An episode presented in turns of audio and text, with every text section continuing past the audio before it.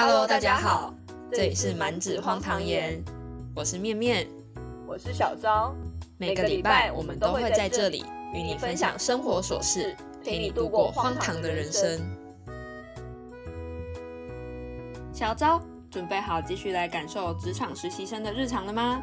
哎，对，哎，你不说我都差点忘记还有这件事了，还以为面试结束就结束了嘞。你才被结束了嘞！录取后才是真正挑战的开始啊！不过距离上次的沉浸式面试体验，好像确实过了一阵子。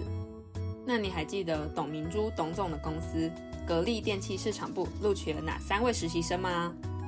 嗯，我记得有在面试当中跳那个女团舞的，还有就是面面偏心喜欢的 厉害的零零后，还有当然就是最棒的女中小伙伴。但，哎，他们叫什么名字啊？我有点忘记了。哦，对了，不过我印象最深刻的还是气场强大的董总，总觉得他好厉害啊，散发出来的气场也让人敬畏。不错呢，小昭记性很好哦，不愧是荒唐界的第一把交椅。如果有人跟我一样是贵人多忘事的体质，可以在今天这集结束后往前收听 EP 七跟 EP 九的面试篇哦。听完可以更详细的了解这个节目和这几位实习生们。什么贵人啊？不要偷偷拉抬自己的身价哦，这位同学。嘿嘿。那在进入今天的职场故事之前，我还是先简短介绍一下，让第一次听的人可以顺利接收我们的讯号。我们今天要跟大家分享的故事来自一档综艺，叫做《初入职场的我们》，里面记录了在为期一个月的实习期里。实习生们如何通过考验脱颖而出，拿到最终转正机会的过程？我今天要继续来分享第一间公司的故事，也就是刚刚提到的格力电器市场部。在面试中顺利通过的三位实习生，即将迎来他们的第一场考核任务。这三位实习生分别是爱跳舞活泼的孟雨桐，零零后腼腆的梁坚洛，还有看起来很自信、很利落的女中小伙伴郑如欣。而今天是他们到公司报道的第一天。格力的上班时间是早上的八点半到十一点四十五，下午则是一点半到五点半。梁坚洛跟郑如新在早上八点零五分的时候便到了办公室，而孟雨桐则在八点十五的时候抵达。天哪，一上班就要开始竞争哦，太刺激了吧？对啊，虽然我觉得良性竞争算是训练抗压力的一种方式吧。不过他们好早到，而且格力的午休时间也太久了吧，羡慕。真的，不过因为是上班第一天嘛，我记得我之前也是八点半要打卡，第一天真的是会差不多八点到，哎，越到后面就变成八点二十九分五十九秒打卡。然后午休时间的话，我猜可能是因为公司太大，员工太多了，所以多给了十五分钟的缓冲时间吧。你这个压线鬼！二十九分五十九秒也太扯了吧！不过我好像也是比刚上班的时候，离打卡的极限是越来越近。哎呀，人之常情嘛。那小昭，你第一天上班会有什么仪式感吗？或是会特别准备什么？哎，我第一天上班的时候，整天都很焦虑，哎，随时都在吸收新知识、观察新环境的感觉，很怕一不小心就出错啊，或者是给别人不好的第一印象。好有既视感。这就是职场菜鸟的必经之路吧。这三位实习生也跟你一样，刚到的时候战战兢兢的，一有人进来就会习惯性的起立。差不多到八点半的时候，市场部的资深同事也都到了，于是实习生们便主动跟前辈打招呼以及自我介绍。哇，他们很勇敢呢，虽然这样好像就是比较有礼貌啦，但像我的话。刚到新环境的时候，我真的超怂的，只敢微笑示意、点个头之类的。还是人事小姐姐带着我一个一个去跟前辈打招呼才认识的。职场上的待人处事，感觉比考核任务还要难呢。实习生们简单的跟前辈打过招呼后，便开始等待董总的到来。在这个过程中，公司的 HR 带了合约和工作证来给他们，实习生们便直接签名了。我觉得，因为是节目拍摄嘛，所以合约可能不太会有问题。但这边还是想要提醒一下大家，不管你去的公司多大，或是多有声誉保障，在签任何合约或是协议之前，都要好好的仔细看清楚内容，每一条每一条的看，不然还是会有一定的风险。嗯，谨慎小心一点总是比较好的。而且如果有不太懂的地方，一定要提出来，有礼貌的询问，保护自己的权益。没错。接下来，因为要跟董总开会讨论预计落实的方案雏形，所以市场部的同事和实习生们就进入了会议室等待。在董总进来之前，梁坚洛主动打破了安静的氛围，询问资深的同事关于董总开会的注意事项，像是有没有惹过董总生气的时候，方案会经常被他否决吗？会有在台上说不出话的情况吗？而资深同事的回答大多都很正向跟积极，像是不能说是惹他生气，只能说董总对这个活动本身也是有要求的。董总否决的目的不在于否定你，而是看看能不能有其他更好的方向。说不出话就证明我们一开始准备的不够充分。我觉得不管他们内心是不是这样想，都只能这样说吧，不然在节目上骂老板也太尴尬了吧，等于直接表明要回家吃自己耶。就像我也不敢在职场上评论同事或者是长官，以免被有心机的人断章取义，在背后搬弄是非。不过我觉得梁坚诺的特色很明显诶，就是虽然是一个腼腆的年轻人，但他总是会率先打破沉默，以比较轻松一点的方式跟大家闲聊。尤其是职场的生态就是这样，就是总是可以在闲聊当中获得一些实用的小资讯。可以帮助自己更快融入这个小型社会，也可以快速的掌握一些咩咩嘎嘎，避免在无意当中得罪了前辈。我也觉得，虽然这种情况下听到的话不完全真实，但多少得到一点资讯，应该还是会比较安心吧。那我们接着再回到考核现场，在董总进入会议室坐下之后，便有负责的同事开始向董总汇报提案的方向，还有活动的概况。简单来说，就是市场部要做一场宣传格力品牌的活动，而为了要吸引更多年轻的女性族群加入，这次的形式会以以往董总常参加的严肃论坛做出区隔，主打为董总的健康下午茶，采用比较轻松的方式去跟参与者互动。然后我猜可能是为了突出实习生或是保护其他同事们，所以这一段报告并没有完全播出。而是简单概述后，就接到董总听完报告后的发言。董总一针见血地问说：“所以主题是什么？重点是女性，还是女老板，还是年轻人？下午茶的内容重点是在卖产品，还是思想碰撞？”啊！天哪，太可怕了吧！夺命连环问哎，我觉得我用听的都要窒息了。这 这我好像回答不出来啊！真的。虽然我不得不说，有时候成功的人或许就是要在这样的环境下去历练跟成长吧。但我本人真的有点怕，哎，可能抗压性还不够吧。而且董总在连环问之后，还将目光转向实习生们，问他们说：“你们觉得呢？”啊，那在老板面前评价前辈的提案也太尴尬了吧？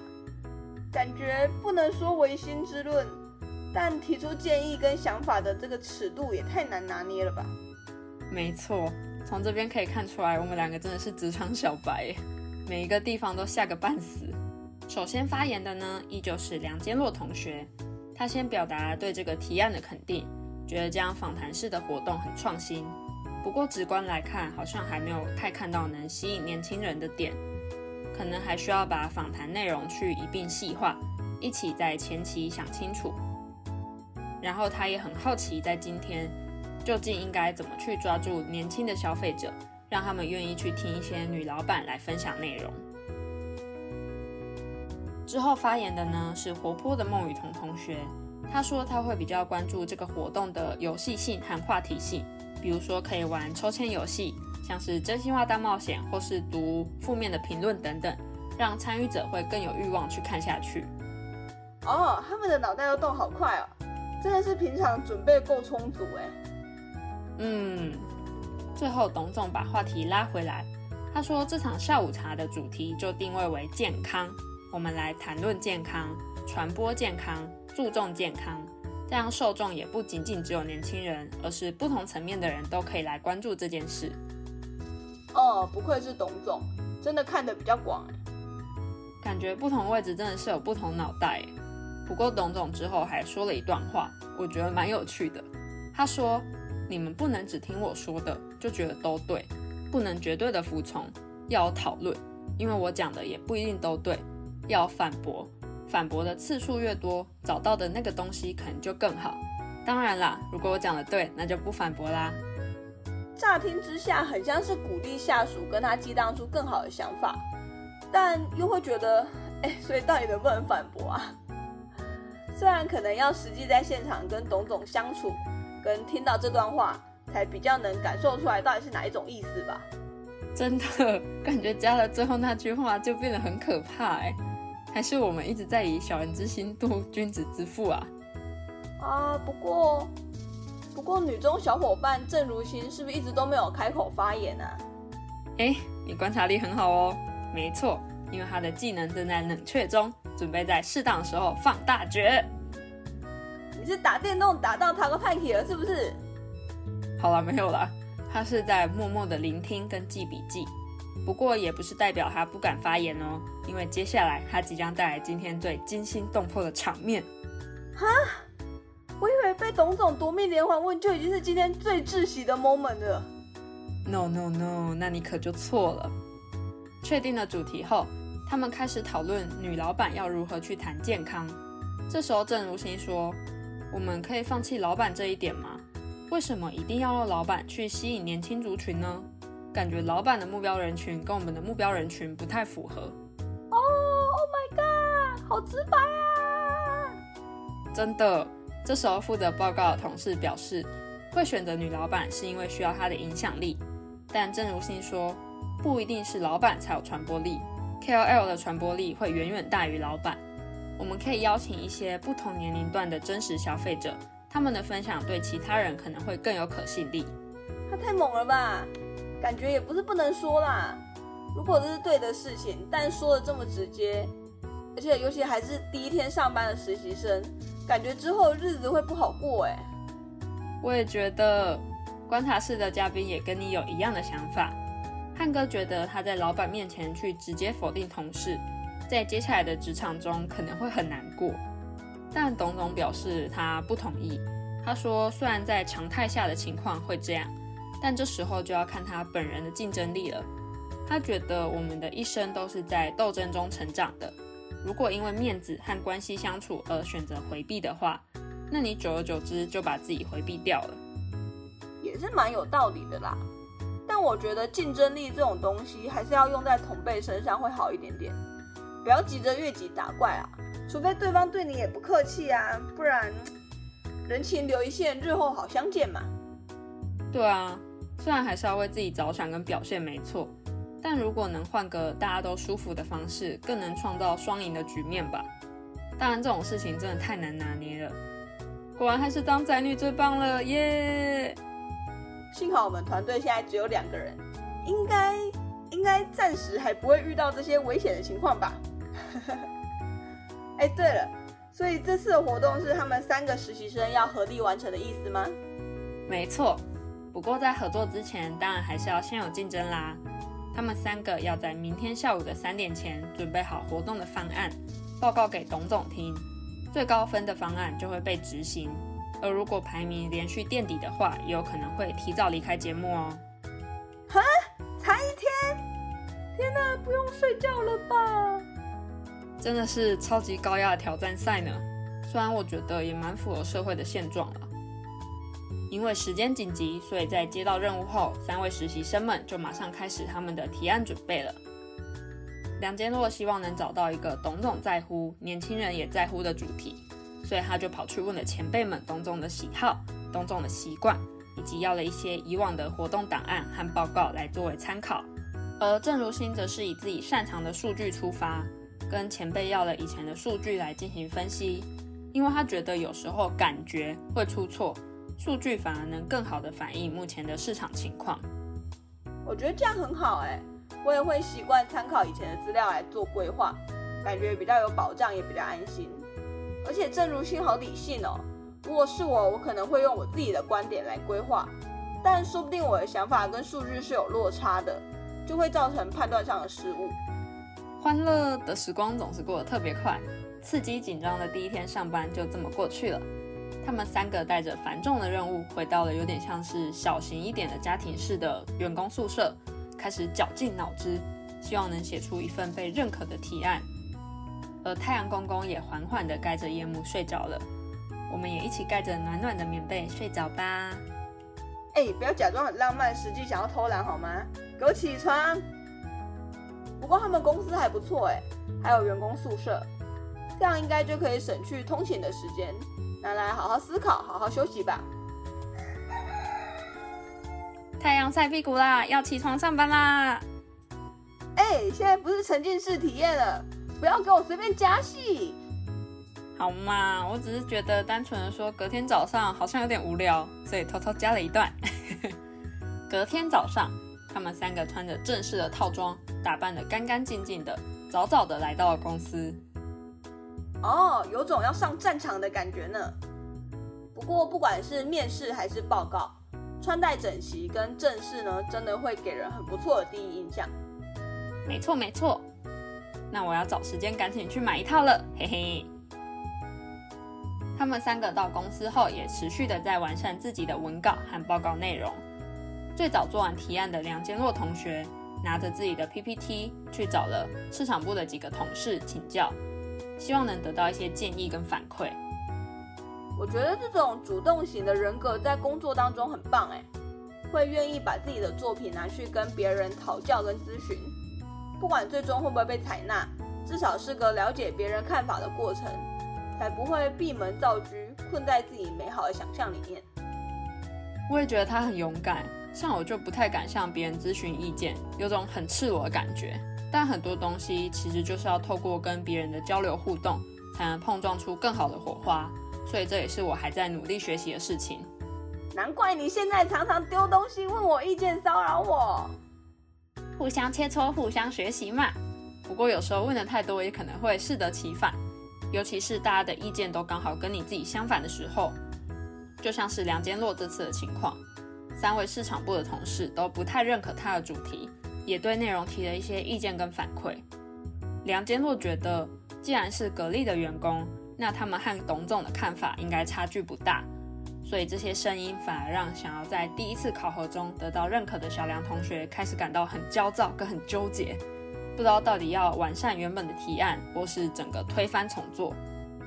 啊！当天推翻重做的话也太惊险了吧！我觉得其实他可以更坚持自己的意见一点，毕竟最终定夺的人还是董总嘛。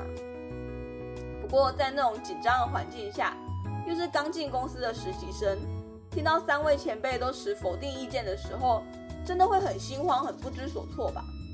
真的会被影响哎。所以，虽然这个行为是有一丝冒险了，但小梁同学还是决定修改提案、调整内容，就连吃午餐的时候也一边继续在电脑上完成他的提案。哎，真的是有够拼的哎！幸好他还记得要吃饭。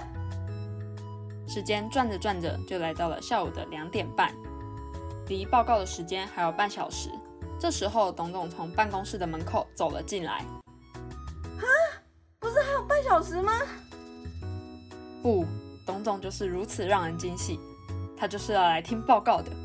因为董总比预期的早到，所有人都开始手忙脚乱。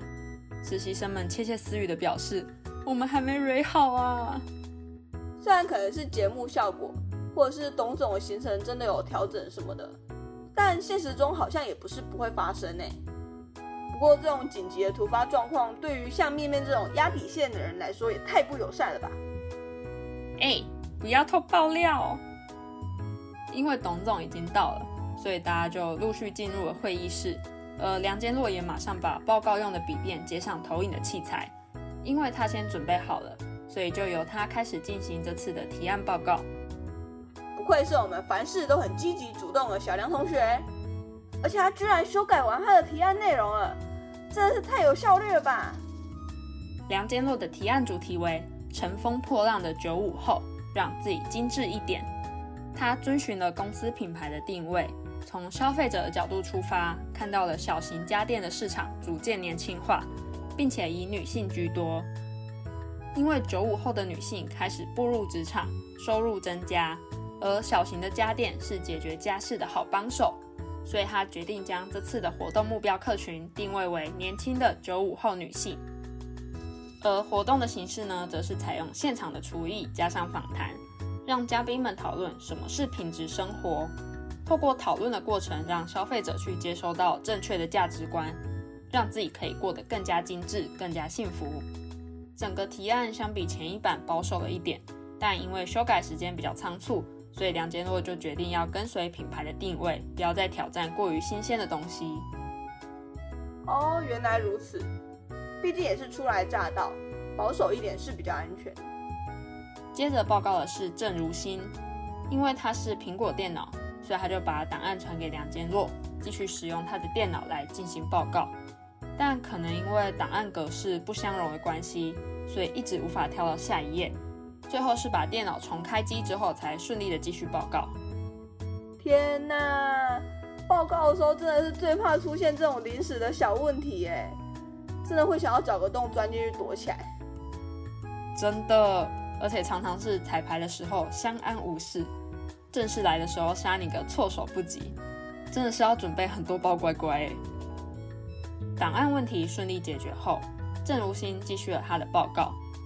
郑如新的提案主题为“乘风破浪的品质生活”，董姐与你共享下午茶。他认为知己知彼，百战百胜，所以要做市场营销，就要先了解市场的概况。从数据的分析结果可以得知，在疫情的冲击下，小家电的销量不减反增，具有很好的市场前景。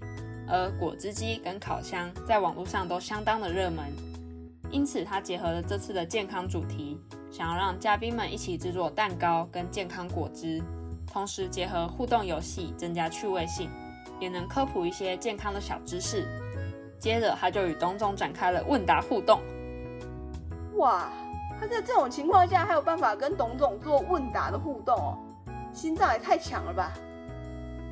可能是初生之犊不怕虎吧，也算是把个人特色展现的淋漓尽致吧。那最后一位上场的呢？就是孟雨桐。孟雨桐的提案主题是“谁来定义品质生活？董小姐的健康生活”。他认为一个活动要有明确的市场目标，所以他将这次的活动目标定义为品牌化的心智传播，想传递用科技来提供品质生活的价值理念，借此来引发大众对健康生活的思考。从研究的资料可以得知。Z 世代，也就是现在的网络世代，具有最大的消费潜力，对品牌的忠诚度也很高。所以，如果能吸引到这个族群，就能让格力的品牌消费更上一层楼。所以，他的活动规划是当下较为流行的辩论比赛，结合趣味小游戏。因为他认为辩论就是一种碰撞，也是最好输出观点的方式，而且大家都可以参与，这样既有了讨论度，又能有高度的曝光。大家的提案都好有特色哦，那接下来应该就是要公布成绩的时候了吧？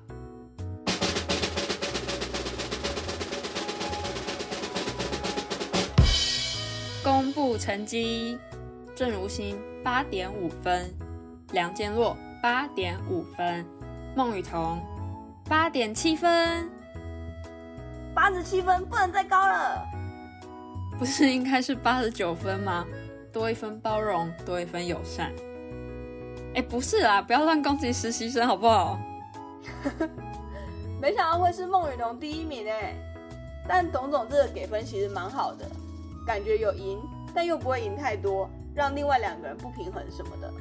而且另外两个人分数还一样，不会让某个人一开始就垫底的感觉。真的，这应该是董董的待人之道吧？他评完分之后，还对三位实习生说。孟雨桐的提案最活泼、最吸引人，但他的理论基础没有另外两个人多，所以你们要互相帮助、互相学习，才能更好的落实这次的活动。所以是他们三个要根据孟雨桐这次的提案去合作执行吗？嗯，没错，这就是第二次考核的任务啦。董总会根据他们三个筹备的过程和最终执行的表现进行判断，给出相应的分数。哎，实习期不是有整整一个月吗？怎么才刚进来两天就两个考核了？要输哦！第二次考核是团队战里的个人战，比个人准备的第一次考核更加刺激跟高潮迭起哦。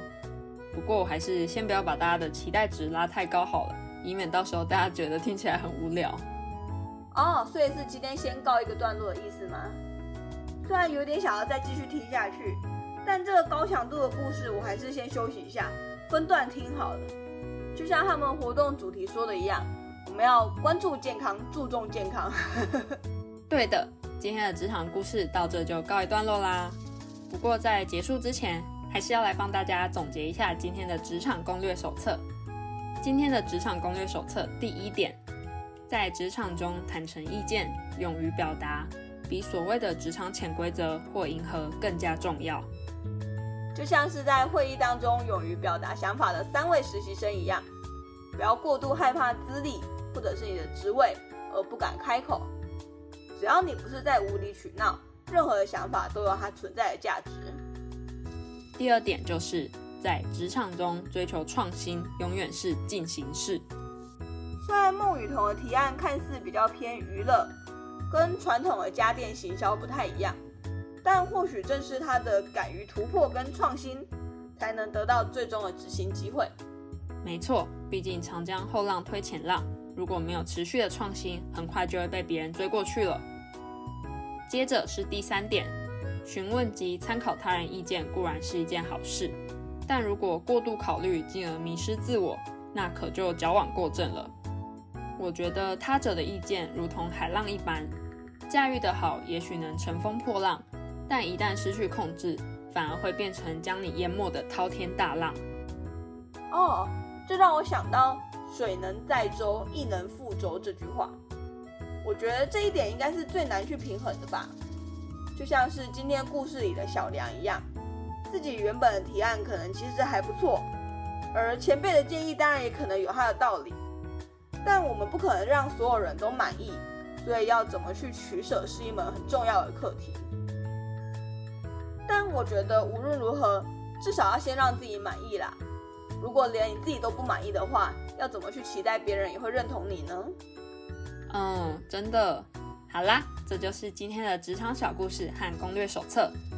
虽然感觉还是不小心说太多了，因为实在是很想跟大家完整的分享，又很想聊聊天。一不小心就变成阿婆的裹脚布了。希望大家会喜欢这样分享的形式。如果有什么建议或想法，也可以在下方留言，或是来 IG 私讯我们哦。